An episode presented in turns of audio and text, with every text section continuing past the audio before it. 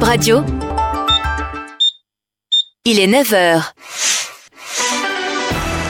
Bip Radio, le journal. «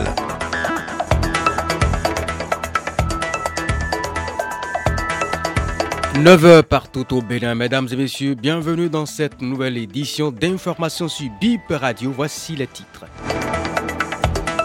Niger, la CEDAO maintient ses sanctions contre le pouvoir du général Tiani. Les frontières restent fermées jusqu'à nouvel ordre. Réaction d'un apprenti camionneur assure dans cette édition. Le député Basile Rossi favorable à la loi de finances gestion 2024. Pourquoi une telle position? Réponse à suivre.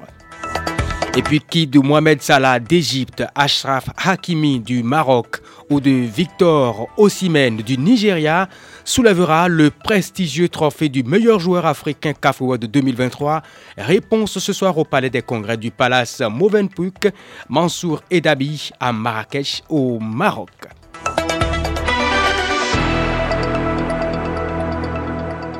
Bonjour, bienvenue dans cette nouvelle édition. C'est une affaire de 2,6 milliards de francs CFA qui envoie le directeur de l'OBSU, Dona Dakako, devant les juges le 18 décembre prochain, donc lundi prochain. Voici les détails précis avec Rachida Oussou. D'après les enquêtes de BIP Radio, les auditions et les investigations ont abouti à un montant de 2,6 milliards de francs CFA détournés. Il s'agit de fonds exclusivement réservés à l'achat d'équipements sportifs. Les mises en cause ne reconnaissent pas le dit montant. BIP Radio apprend que la période des détournements opérés va de 2019 à 2023. Selon nos sources, il y aurait eu plusieurs décaissements et surtout des retraits en espèces. On a fait croire au directeur général l'existence de contrats juteux dans la filière coton, ce qui devrait lui rapporter des bénéfices colossaux. Le nom d'un acteur important de la filière coton sera même utilisé à son insu pour donner du poids à l'escroquerie. Une usurpation de titre en règle. L'enquête se poursuit. Vendredi, le directeur général de l'OBSSU, l'agent comptable et une troisième personne ont été placés sous mandat de dépôt pour détournement de deniers publics, blanchiment et escroquerie.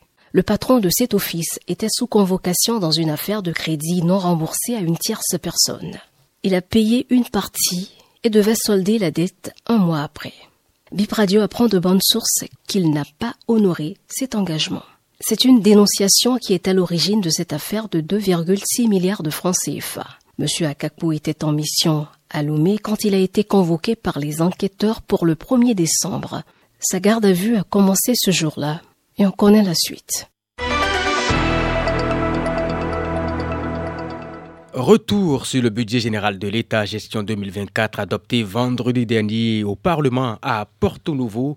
Les députés de l'opposition ont voté contre ce projet de la loi de finances, sauf le député Basile Rossi. Ce vote positif peut-il être considéré comme un rapprochement de la bouvance Nous avons posé la question aux parlementaires. Écoutez sa réponse. Oui, mais la mouvance n'est pas une peste. Tant que des initiatives partant de la mouvance ou de l'opposition peuvent être profitables au pays, je crois que nous n'avons pas à nous braquer. Cela dit, j'ai participé au processus qui a conduit au vote du budget. Mieux, le rapport général a été voté à l'unanimité. Je me sentais dans l'obligation d'aller jusqu'au bout de ce que nous avons fait ensemble. Le Parlement est le résumé de la classe politique. Dans tous les partis, il y a des courants d'idées. Bon, lorsqu'à la dernière minute, le parti a décidé qu'on ne mette pas un vote positif sur le budget. J'ai discuté longuement avec le président du groupe parlementaire, avec le président du parti, et j'ai fait le choix qui est le mien. L'idéal aurait été qu'on vote tous dans le même sens, mais je crois que ça n'a pas affecté la relation au sein du parti. Juste après le vote, nous avons rigolé ensemble et ils savaient l'issue du vote. Est-ce que vous ne remettez pas en cause la discipline de groupe euh? Nous sommes des hommes. Nous avons voté unanimement le rapport général. Moi, je ne me sentais pas à l'aise, après avoir donné mon quitus au rapport, de le faire. Bon, la discipline de groupe de parti, elle va être rattrapée. Faudrait-il s'attendre à d'autres votes positifs de votre part dans les prochains jours? Bien sûr. Je vais peut-être convaincre d'autres à me suivre parce que nous ne devons pas être une opposition de blocage systématique. Nous, on a proposé une loi hein, qui est dans les coulisses et qui attend. Et nous souhaitons vivement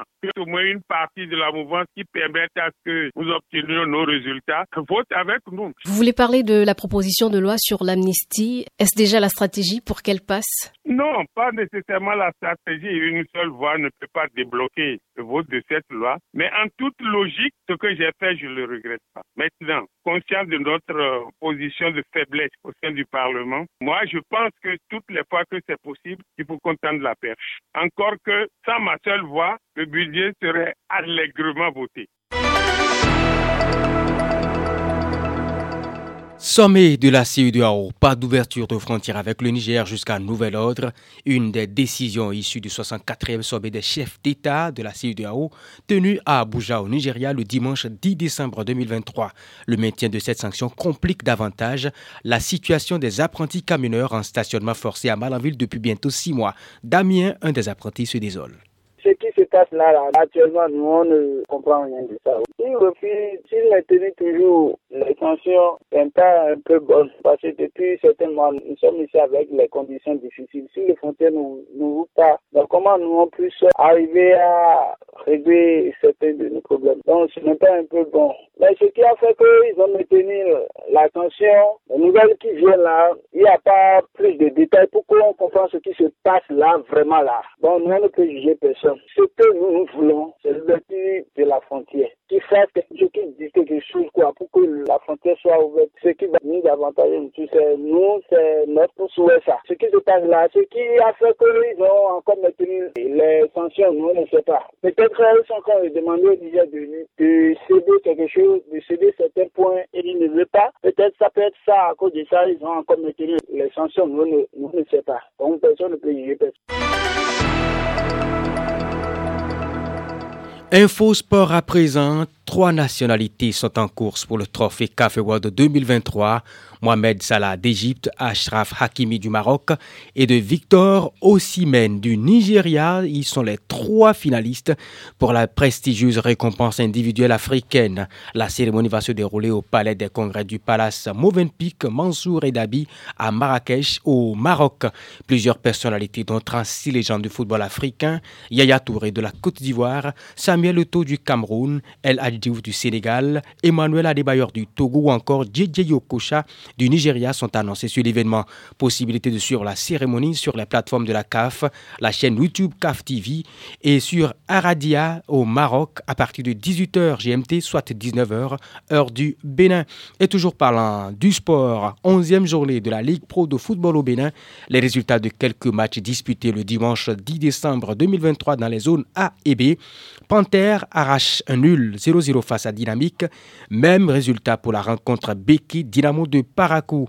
Dadje FC et Soleil FC dans la zone B ont concédé le nul 1-1. Dynamo d'Aboumé s'est imposé face à Riel Sport 2 buts à 0 sur le stade de Goro à Aboumé.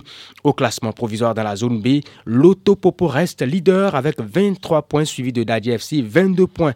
Les clubs Dynamo FC 3e avec 17 points et Astolaire de Boycon 5e avec 15 points. Et ce sera tout pour édition BIP Info 9h.